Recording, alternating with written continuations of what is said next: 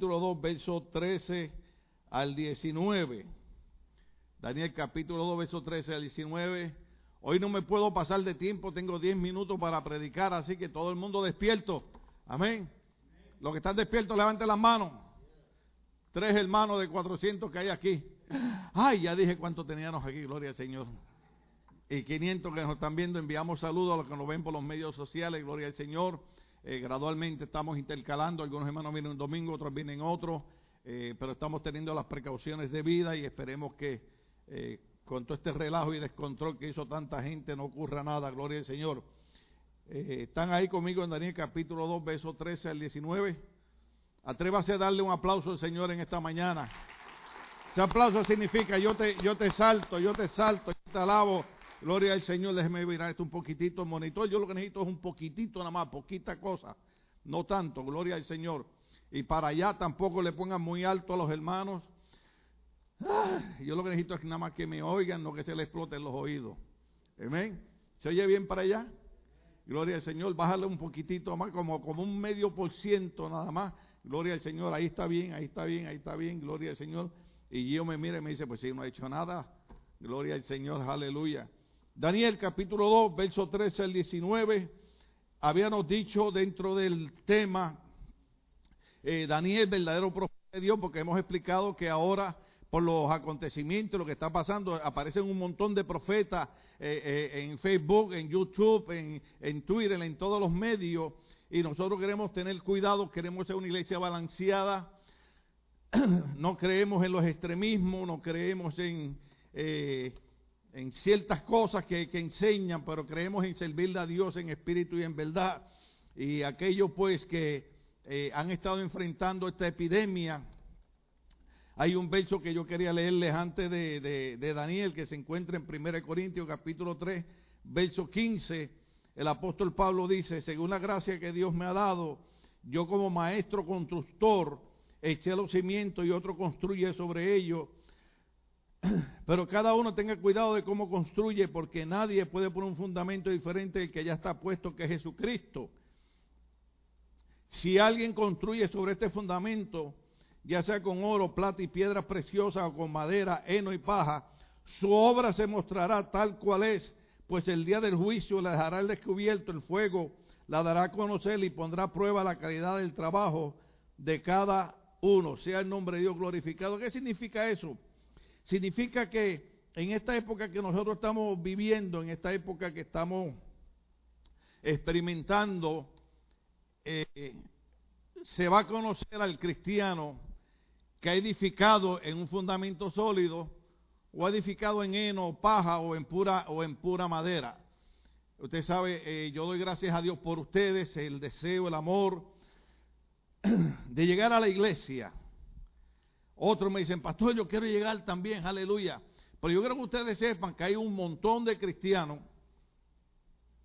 que ya no quieren regresar al templo, porque ellos creen que ya no es necesario estar en el templo y han tomado la decisión de quedarse viendo por los medios sociales porque ahí cuando quieren dejarlo hablando solo al pastor y se van a hacer otras cosas. Entonces, nosotros tenemos que ser el tipo cristiano que edifiquemos sobre un fundamento sólido. Pablo decía, yo como constructor.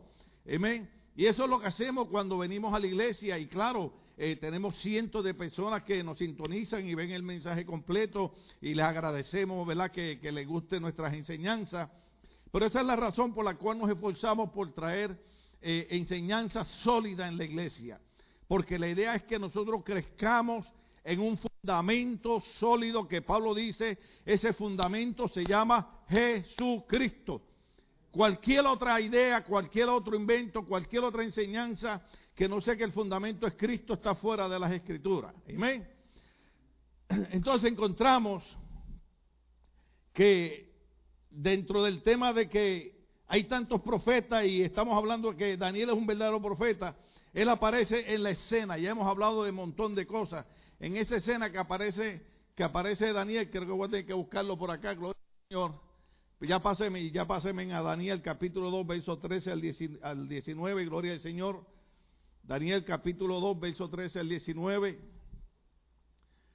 Eh, Recuerden que se publicó el edicto donde el rey dijo que mataran a todos los sabios, pero el problema era que Daniel también era miembro de la corte real y también era parte de, de los sabios. O sea, el problema que ahora tiene Daniel en el verso 13 es que él era uno de los sabios. Ahora, en el verso 14 al 15 vemos que Daniel comienza a hablar con tacto, con inteligencia, con sabiduría. ¿Cuántos se acuerdan de esa parte? Es lo que tenemos que aprender nosotros también, ¿verdad? Hay ciertos problemas que explotamos y hay otros problemas que hay que tener tacto, hay que tener cuidado cómo se atienden y eso es lo que estaba haciendo, haciendo Daniel. Dice, Daniel le habló con mucho tacto e, e inteligencia. En el verso 16 vemos la persuasión de Daniel. Eso lo saben los esposos. ¿Cuántos esposos hay aquí? Levanten la mano. Aleluya, gloria a Dios. ¿Recuerda cuando usted quería enamorar a su esposa y su esposa le decía no, no? Y usted trataba de persuadirla. Amén. Eso es lo que está haciendo Daniel ahí también. Daniel está tratando de persuadir al rey. Daniel fue a ver al rey y le pidió tiempo para poder interpretar el sueño.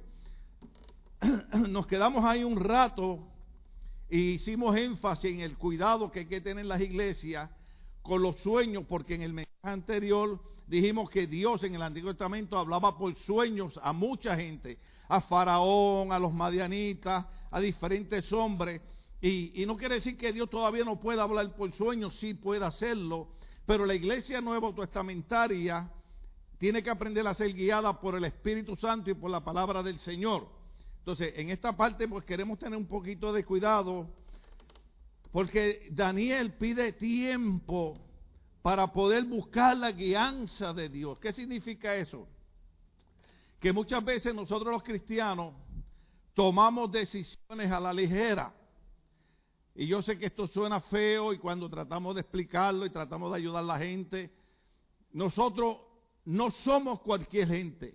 Nosotros somos el cuerpo de Jesucristo. Nosotros somos lavados en la sangre del Maestro. Y la Biblia dice que nosotros somos guiados por el Espíritu Santo de Dios. Pero Daniel pidió tiempo. ¿Pidió qué? ¿Pidió qué?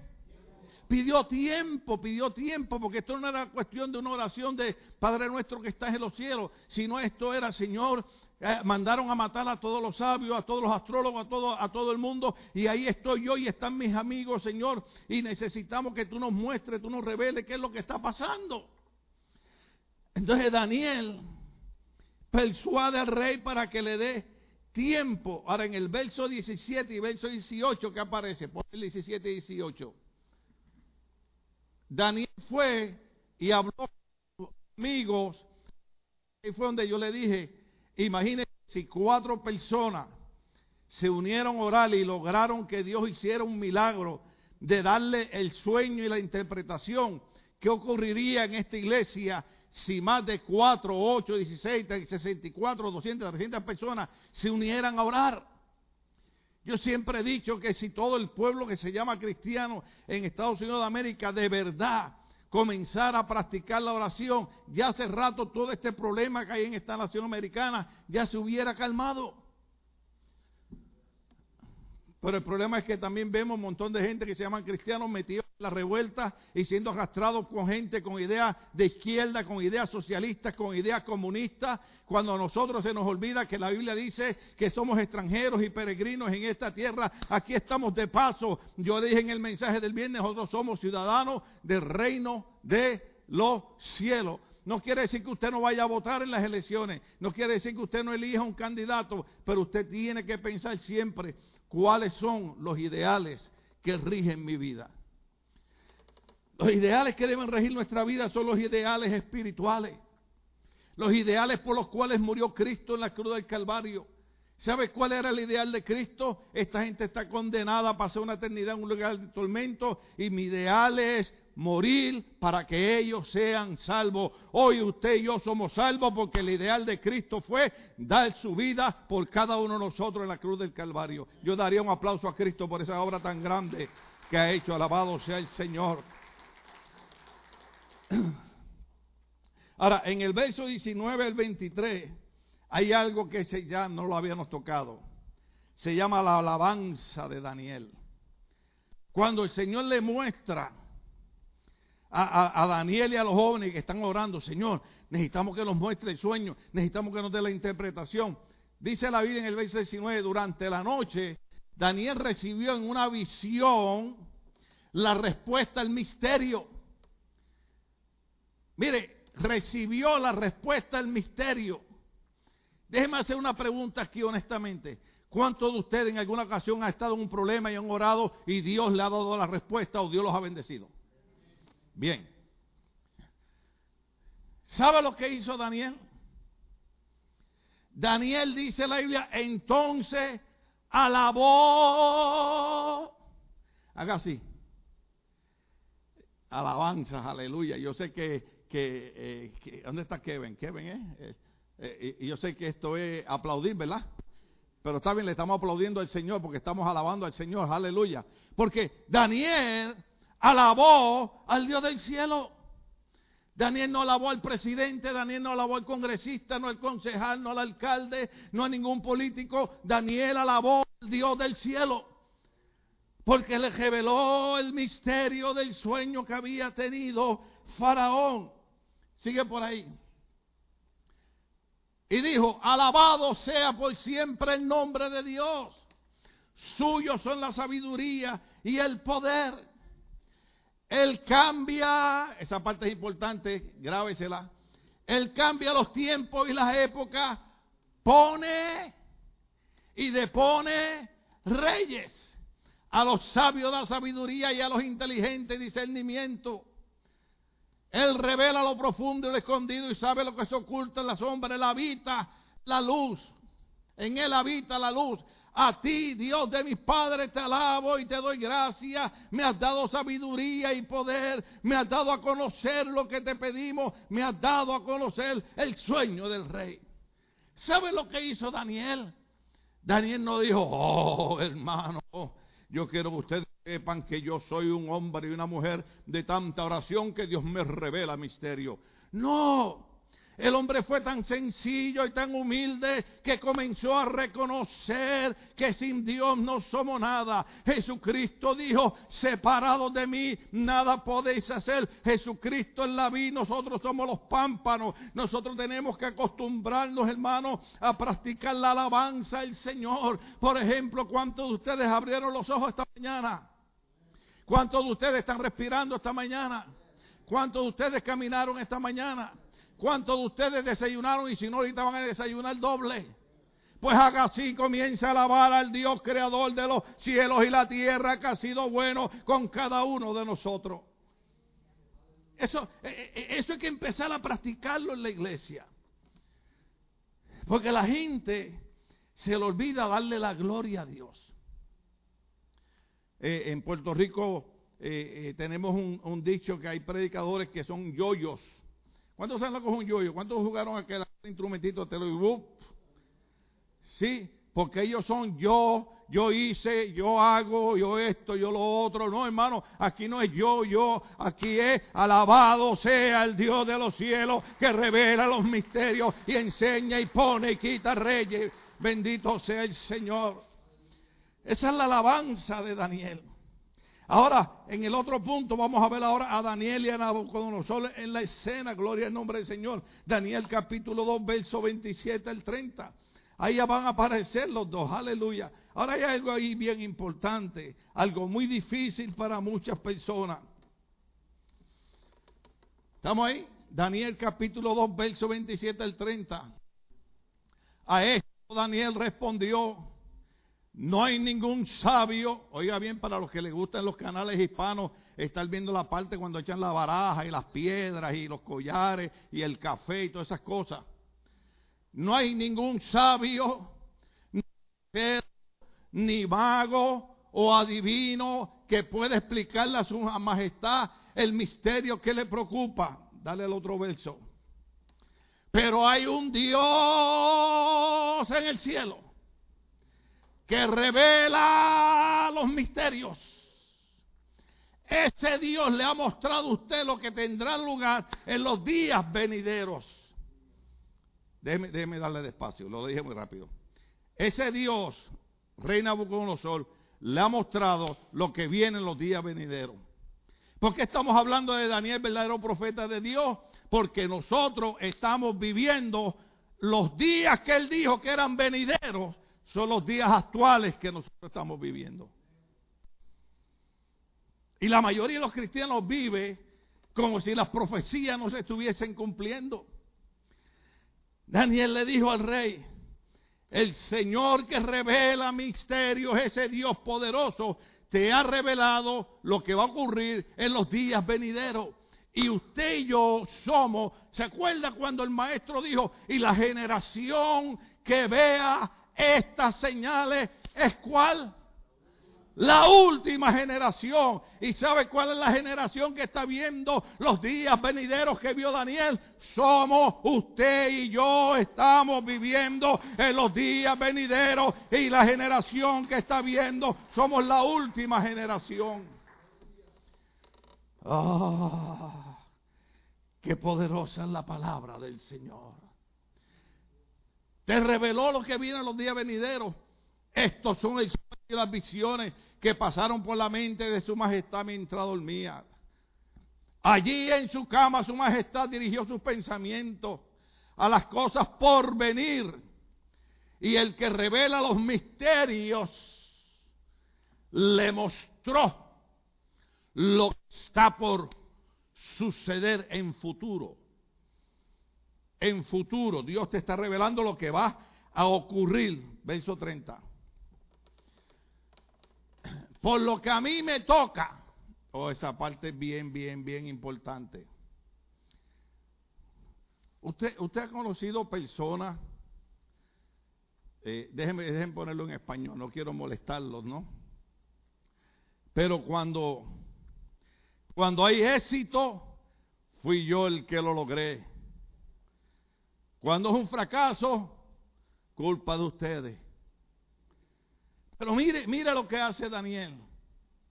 Daniel dice, por lo que a mí toca,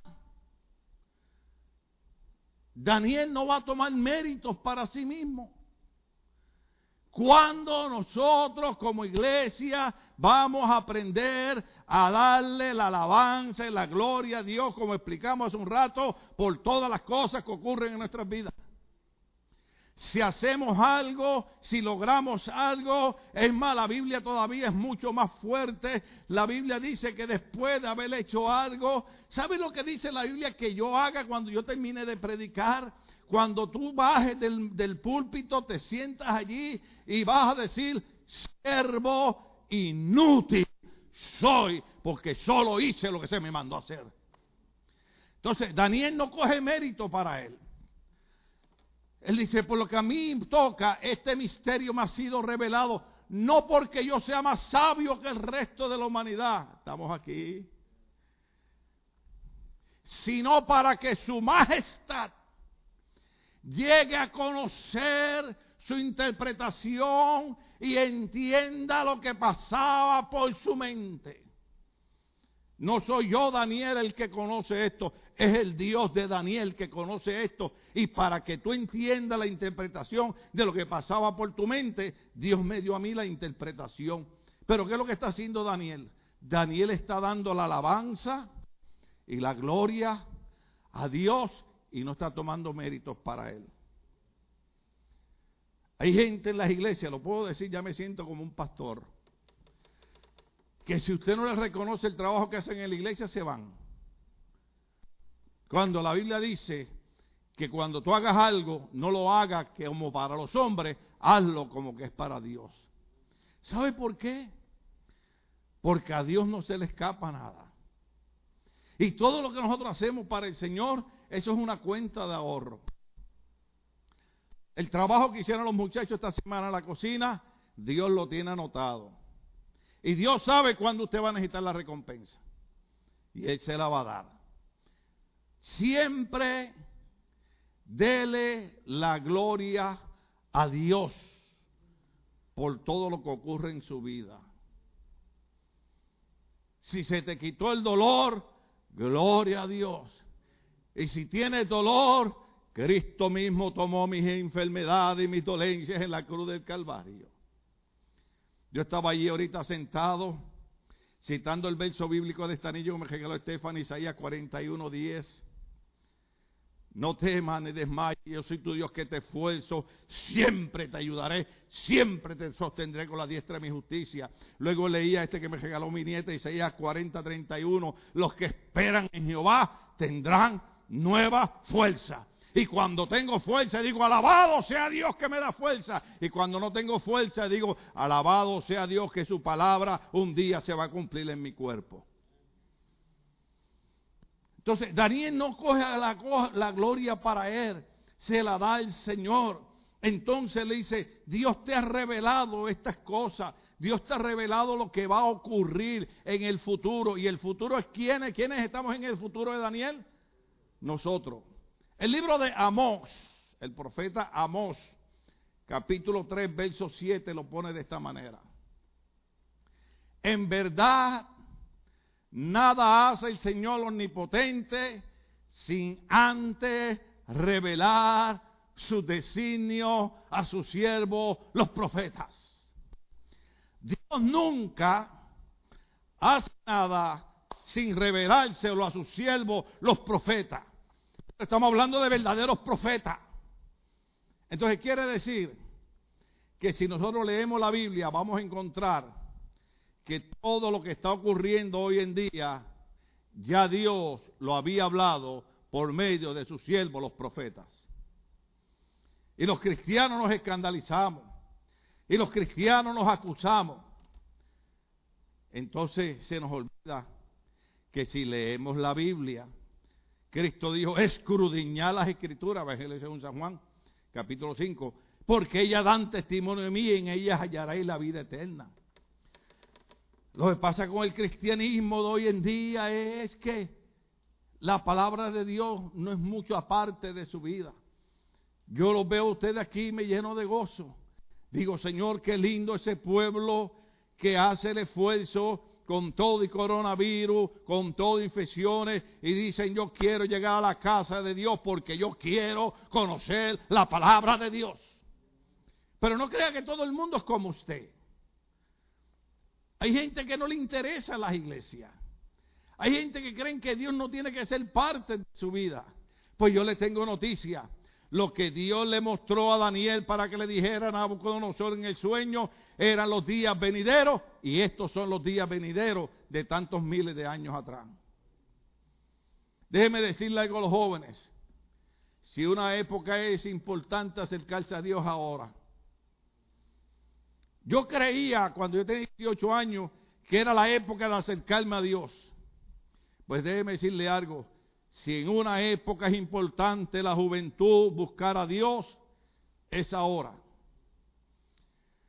Libro de Eclesiastes dice, acuérdate del Señor en los días de tu juventud, antes que vengan los días malos y diga, no hay en ellos contentamiento. Hay días que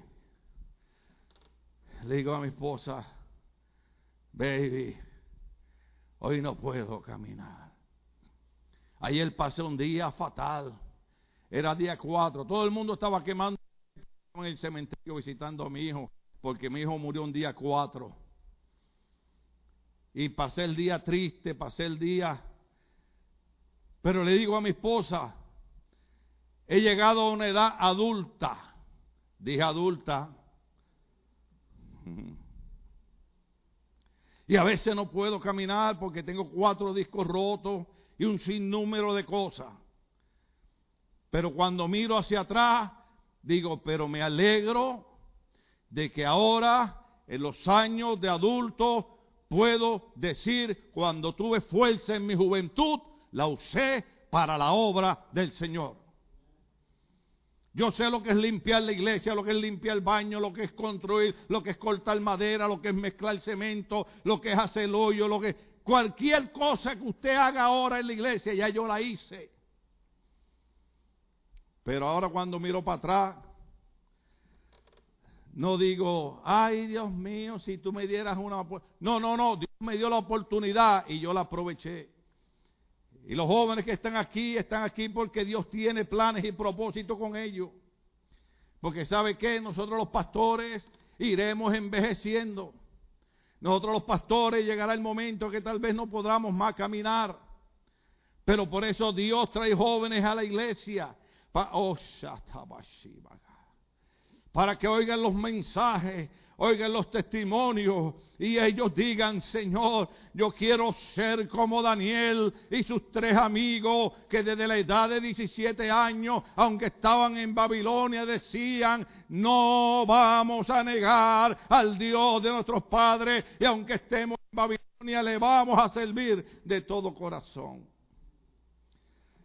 Dios no hará nada sin revelarlo a sus siervos los profetas. Entonces hoy entramos en el punto que se llama el tiempo de los gentiles. Esa parte bien, bien, bien delicada, bien peligrosa, bien cuidadosa, porque los gentiles somos nosotros. Espiritualmente somos israelitas, pero están los hebreos y están los gentiles. Nosotros somos los gentiles. Entonces dentro de las profecías que Dios le enseña a Daniel, hay un tiempo que se llama el tiempo de los gentiles que está en Lucas 21, 24. Ponme Lucas 21, 24. Si lo encuentran. Caerán a filo de espada y los llevarán cautivos a todas las naciones. Los, ¿quiénes? Los gentiles pisotearán a Jerusalén hasta que se cumplan los tiempos señalados para ellos. Marque en su, en su Biblia, en su teléfono, haga lo que usted quiera, pero eso es importante. Ahora, es importante ver que dentro del tiempo los gentiles, nosotros vamos a hablar número uno de lo que se llama la revelación. Daniel capítulo 2, verso 27. Daniel 2, 27. Gloria al nombre del Señor. Aleluya. Ya lo, ya lo tienen ahí los muchachos. Estos muchachos son unos campeones, alabados sea el Señor. Pero por si acaso, déjame yo tenerlo acá. A esto Daniel respondió, no hay ningún sabio, ni hechicero, ni mago adivino que pueda explicarle a su majestad el misterio que preocupa. Ahora ponme el verso 31 al 33 de ese mismo capítulo 2. Nos vamos a quedar ahí ahora en el capítulo 2. En su sueño su majestad veía que una estatua enorme. Ahí está Dios revelándole a Daniel lo que soñó el rey Nabucodonosor. Y va a venir la interpretación también. Pero estamos hablando ahora de la revelación en el tiempo de los gentiles. Viene una manifestación, pero empezamos por la revelación. Entonces, usted vio una estatua enorme de tamaño impresionante y de aspecto horrible. Verso 32. La cabeza de la estatua era de oro puro, el pecho y los brazos eran de plata, el vientre y los muslos eran de bronce, y las piernas eran de hierro, lo mismo que la mitad de los pies, en tanto que la otra mitad era de barro cocido. Yo lo leí rápido, pero imagínese la impresión de Daniel cuando Dios le está revelando, mostrando ¿Qué era lo que había soñado el rey? Ningún mago, hechicero, adivino, astrólogo, nadie pudo dar el sueño. Pero sin embargo, el Dios que no hace nada sin revelarse a los sus siervos, los profetas, le reveló a Daniel qué había soñado el rey. Y cuando Daniel vio la estatua, le llamó una estatua como horrible. Entonces, esa palabra horrible significa algo para cada uno de nosotros. Entonces, en ese primer punto encontramos que Dios revela al verdadero profeta Daniel lo que había soñado el rey. En el punto número dos vamos a ver la interpretación. La interpretación, Daniel capítulo 2, verso 37 al 45, y yo creo que ahí me voy a tener que quedar. Preparé un mensaje como de tres horas y ya me quedan tres minutos. Su majestad, esta es la interpretación, esta es la interpretación. Su majestad es rey entre los reyes. El Dios del cielo, ¿quién? El Dios del cielo le ha dado el reino, el poder la majestad y la gloria. Además ha puesto en manos de su majestad la humanidad entera, a las bestias del campo y a las, que, y a la, y a las aves del cielo, no importa dónde vivan, Dios ha hecho de su majestad el gobernante de todos ellos. Su majestad es la cabeza de... ¿Cómo era la cabeza de oro de la estatua horrible? Entonces Daniel dice, este es el sueño y esta es la interpretación. La cabeza de oro eres tú. Oh, aleluya. Sigue por ahí.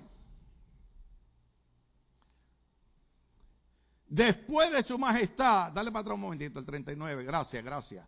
Después de su majestad surgirá otro reino de menor importancia. Luego vendrá un tercer reino que será de bronce y dominará sobre toda la tierra. Finalmente vendrá un cuarto reino sólido como el hierro, y así como el hierro todo lo rompe, destroza y pulveriza, este cuarto reino hará polvo a los otros reinos. Su majestad veía que los pies y los dedos de la estatua eran mitad hierro y mitad barro cocido. El hierro y el barro que su majestad vio mezclados significan, oiga bien, que este será un reino dividido, aunque tendrá la fuerza del hierro. Dale. Y como los dedos eran también mitad hierro y mitad barro, este reino será medianamente fuerte y medianamente débil.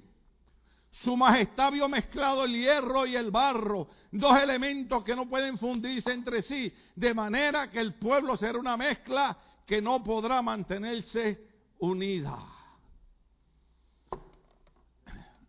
¿De qué está hablando Daniel? Daniel está hablando de división. Y aunque viene una explicación, porque ahora, ahora después de la revelación estoy hablando de la interpretación, ¿Qué es lo que está pasando con la humanidad hoy en día? Es más, ¿qué está pasando en Estados Unidos de América esta semana? No hay unidad. El pueblo está dividido. El gobierno está dividido. Las razas están divididas. Claro que esto tiene otra explicación, pero yo quiero que usted entienda que lo que era venidero en, para Nabucodonosor en aquellos años es la actualidad para nosotros hoy en día. Los pueblos divididos, las razas divididas.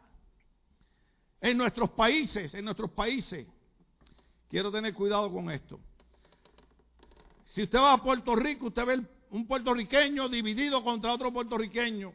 Usted va a México, ve un mexicano dividido contra otro mexicano. Va a Guatemala y así sucesivamente. ¿Por qué? Porque estamos en los tiempos donde el diablo sabe que en una ocasión a Cristo le dijeron, tú echas fuera a los demonios por el poder de Belcebú. Y Jesucristo dijo, entiéndase bien, una casa dividida contra sí misma no puede permanecer en pie. Por eso el diablo siempre busca dividir. Por eso busca dividir los gobiernos, busca dividir la familia, busca dividir la iglesia. Si el diablo logra dividir esta iglesia, no buscamos un lío. Pero hoy le vamos a decir que le servimos a un Dios que pone reyes y quita reyes y un Dios que nos va a mantener unidos con el Espíritu Santo. Esa parte es importante. Porque ninguna casa dividida por sí misma puede permanecer en pie. Por eso usted tiene que estar con los ojos abiertos. Porque el enemigo sabe que lo único que funciona es dividir. Y levanta hermano contra hermano, hermana contra hermana. Y por eso yo le digo en esta iglesia que una vez usted entra por esa puerta, usted no es puertorriqueño, ni mexicano, ni hondureño, ni nicaragüense, ni salvadoreño. Aquí todos somos miembros del cuerpo de Cristo y todos somos lavados por la misma sangre de Cristo. Y aquí tenemos que mirarnos los unos a los otros en el amor de Dios. Pero el diablo te pone en la mente. mira que y mira aquella. Y tú tienes que decirle, mis sentimientos me dicen una cosa, pero la palabra de Dios me dice otra. de la única manera que una iglesia puede caminar en victoria es que entienda que no puede dejar que el diablo traiga división. Aleluya. Estoy desvelado, por eso estoy hablando tanto.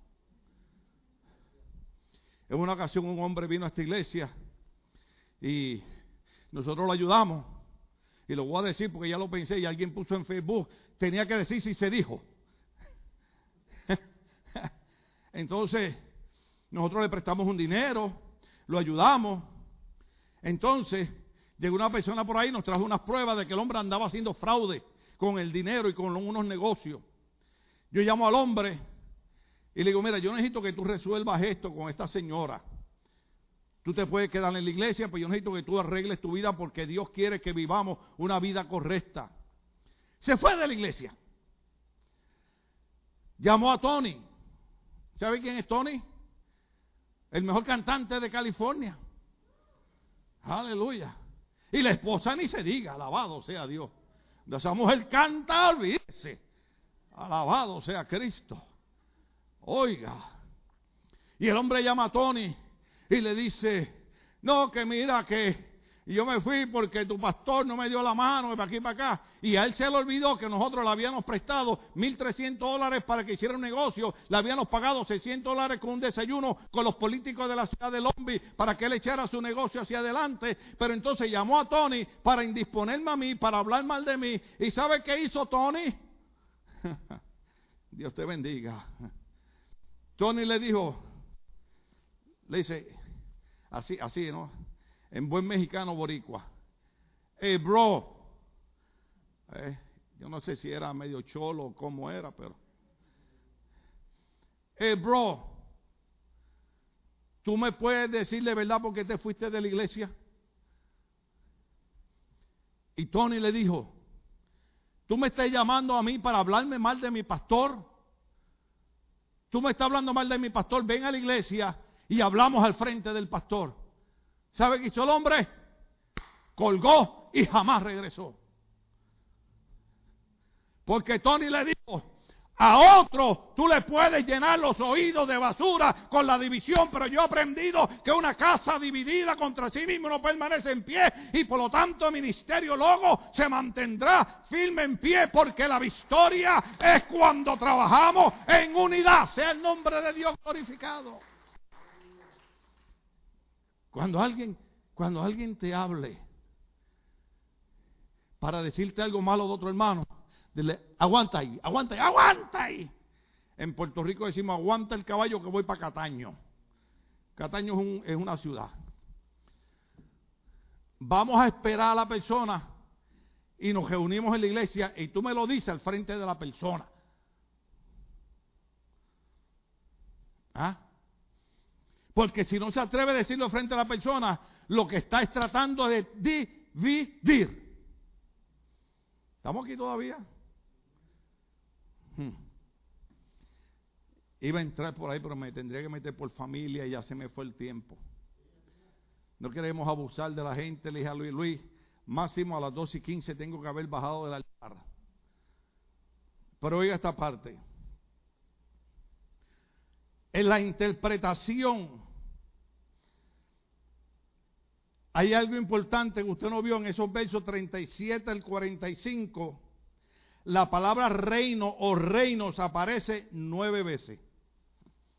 Nueve veces aparece la palabra reino o reinos ahí. El mensaje para Nabucodonosor es, Dios, no los reyes humanos, no los gobiernos, sino que es Dios quien gobierna sobre todos los reinos de los hombres en la tierra. Solo Dios es soberano sobre los negocios de este mundo. Es Dios quien pone y quita reyes. Usted lo leyó ahorita conmigo ahí. O sea, ¿por qué aparece nueve veces la palabra reino en esos versos bíblicos? Porque Daniel le está diciendo a Nabucodonosor, Dios te puso a ti como la cabeza de oro. Dios te puso a ti como rey. Pero ahí aparece nueve meses la palabra reino porque Dios quiere que tú entiendas que no son los políticos, que no es el presidente, que no es el rey, que no es el alcalde, que no son los congresistas, que no son los representantes, sino que el que gobierna y es soberano sobre los negocios de los hombres es Jehová Dios los ejércitos, quien envió a Cristo a morir por nosotros y ha dado su Espíritu Santo a la iglesia. Por eso es que seguimos viniendo a la iglesia.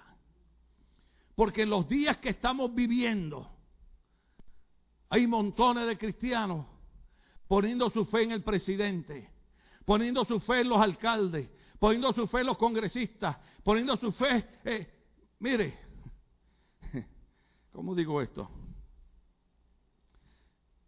Ah. Bueno, ¿cuántos me van a ir a visitar a la prisión? Aunque sea con mascarilla. Yo le contesté a alguien por Facebook.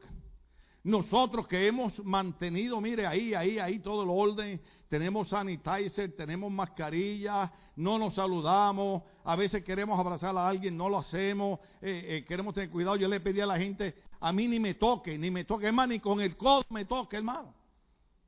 Pues yo tengo que durar un par de años más, porque ¿quién le va a criar la vida a usted los domingos? Alabado sea Cristo. Usted necesita a alguien que lo moleste y ese soy yo. Alabado sea Dios. El día que Dios me lleve, usted me va a extrañar. Yo sé que Dios va a poner un mejor predicador que yo y un mejor pastor que yo y un mejor pastora y un mejor maestro que yo, pero usted me va a extrañar a mí. Va a decir, ¿cómo extraño, cómo me molestaba? Oiga bien, hubo un gobernante que prohibió que en las iglesias esta semana se cantara alabanzas. ¿Cuánto lo vieron? Y yo vine y compré unas mascarillas de esas que le llaman escudos, shields. Le dije, bueno, que se las pongan. Y ellos me dijeron, no, no, no. Cantamos con las mascarillas. Oh, yo no sé por qué, pero yo, alguien tocó este altar y lo dejó ungido. Yo creo que fueron los hijos de Asaf. Y el viernes, ah, que se suponía que, que no hubiera alabanza, cuando Daniel, dice la Biblia, ahorita yo leí que Daniel alabó el nombre del Señor. Y el viernes yo vi cuando los hijos de Asaf subieron. Aleluya. Y agarraron guitarra. Y agarraron esto. Y agarraron micrófonos y empezaron a alabar y glorificar el nombre de Dios. Y hoy estaban también cantando y glorificando el nombre de Dios. Porque el que es soberano sobre los gobiernos de los hombres no es el presidente de esta nación, no es el gobernante de este país. El que gobierna y es soberano sobre los gobiernos humanos es Jehová Dios de los ejércitos. Y Él es el que tenemos que mirar. Yo lo he repetido un montón de veces, se nos olvida. El salmista decía, algunos lo ponen en forma de expresión, otros en forma de pregunta, y usted se lo sabe de memoria. Y hay un cántico, y el cántico dice, alzaré mis ojos a los montes ¿De dónde vendrá mi socorro? Mi socorro viene de Jehová, el que hizo los cielos y la tierra. No dará tu pies al resbaladero, ni se... Ah, ya los veo como emocionados. ¿Sabes lo que decía el salmista? No, no, no, si no es, ni, ni es el presidente republicano ni el demócrata, es Jehová, Dios de los ejércitos, el que es soberano sobre los gobiernos. No importa lo que ellos piensen, no importa lo que opinen, Dios es el que cambia leyes y pone leyes y quita reyes y pone reyes. Y usted y yo le servimos al Dios que es soberano sobre todos los gobiernos de esta tierra. Sea el nombre de Dios bendecido. Ese es el Dios que le servimos. Oh, aleluya. En el siguiente culto, Empezaremos en los puntos. La cabeza de oro. Que Daniel le dijo, Dios me reveló que la cabeza de oro es Babilonia. Según Daniel capítulo 2, 37 y 38. Vamos a leerlo, vamos a leerlo. ¿Cuántos todavía están con vida? Si no, les pongo un firecracker ahí en la silla. Aleluya. ¿Están ahí? Daniel capítulo 2, verso 37 al 38. Su majestad es rey entre reyes. El Dios del cielo le ha dado el reino, el poder, la majestad y la gloria. Además ha puesto en manos su majestad a la humanidad entera, a las bestias del campo y a las aves del cielo. No importa dónde iban, Dios ha hecho su majestad, el gobernante de todo ello. Su majestad es la cabeza de oro. Y tenemos. Y el otro domingo, si Cristo no ha venido, si Dios no nos ha llamado, nosotros seguiremos explicando. Porque acuérdese que Dios no solamente le muestra a Daniel el sueño, sino que también le da la interpretación. Y la interpretación es importante para el tiempo de los gentiles que somos nosotros. Si usted no entiende esto, usted va a tener problemas. Nosotros somos los gentiles. Estamos en el tiempo de los gentiles. Yo no estoy hablando de religión, yo no estoy hablando de extremismo. Es más, yo, yo soy los pastores que confieso que hay montones de iglesias y predicadores que lo que han hecho ha sido destruir familias y dañar gente con los extremismos religiosos. Pero hay algo que no es extremismo religioso. Hay algo que Dios no hará nada sin revelárselo a sus siervos, los profetas, y llegaría el tiempo de los gentiles. Ese es el tiempo de nosotros. Y la Biblia dice que cuando ustedes, los gentiles, la última generación, vea estas dice, erguíos levantad vuestra cabeza, porque vuestra redención está cerca. Nuestra redención, ay Dios mío, la trompeta está a punto de sonar. El reloj, le faltan segundos para marcar las 12, que es la hora del Señor. Y de momento sonará la trompeta. Ese es el tiempo de los gentiles. Hay cristianos enojados con Dios. Hay cristianos enojados con la iglesia. Hay cristianos enojados con los hermanos. Pues déjame decirte, esta es la época de buscar a Dios. No sea un fanático religioso, no sea un extremista. No, no hay problema, vaya a la playa, vaya al río, vaya a Disneyland. Pero dígale a ellos, después que yo le dé mis primicias a Dios, después que yo le dé lo primero a Dios, entonces ¿Cuántos entendieron esa parte? No, no, no, no. Usted puede ver los Lakers, usted puede ver la... Eh, eh, ¿Cuáles son los que usan unas franjas rojas y blancas? ¿Y cuáles son los que usan una amarilla, así, un color más? Ya empezaron a salir las máscaras esas. Allá uno sacó una de la América. Por acá hay otro que tiene una del Chiva hay problema. Disfruta los juegos del Chiva, disfruta el juego del América, disfruta el juego de los Yankees. Mm. Y también disfruta el juego de los Dodgers. El viernes yo, yo le dije a Ralph, Ralph, yo sentía como problema para poder predicar. Y es que cada vez que miraba para donde tú estabas, tú tenías una máscara que decía Dodgers bien grande. No decía Yankees. Pero eso es bromeando entre hermanos. ¿Pero qué quiere decir?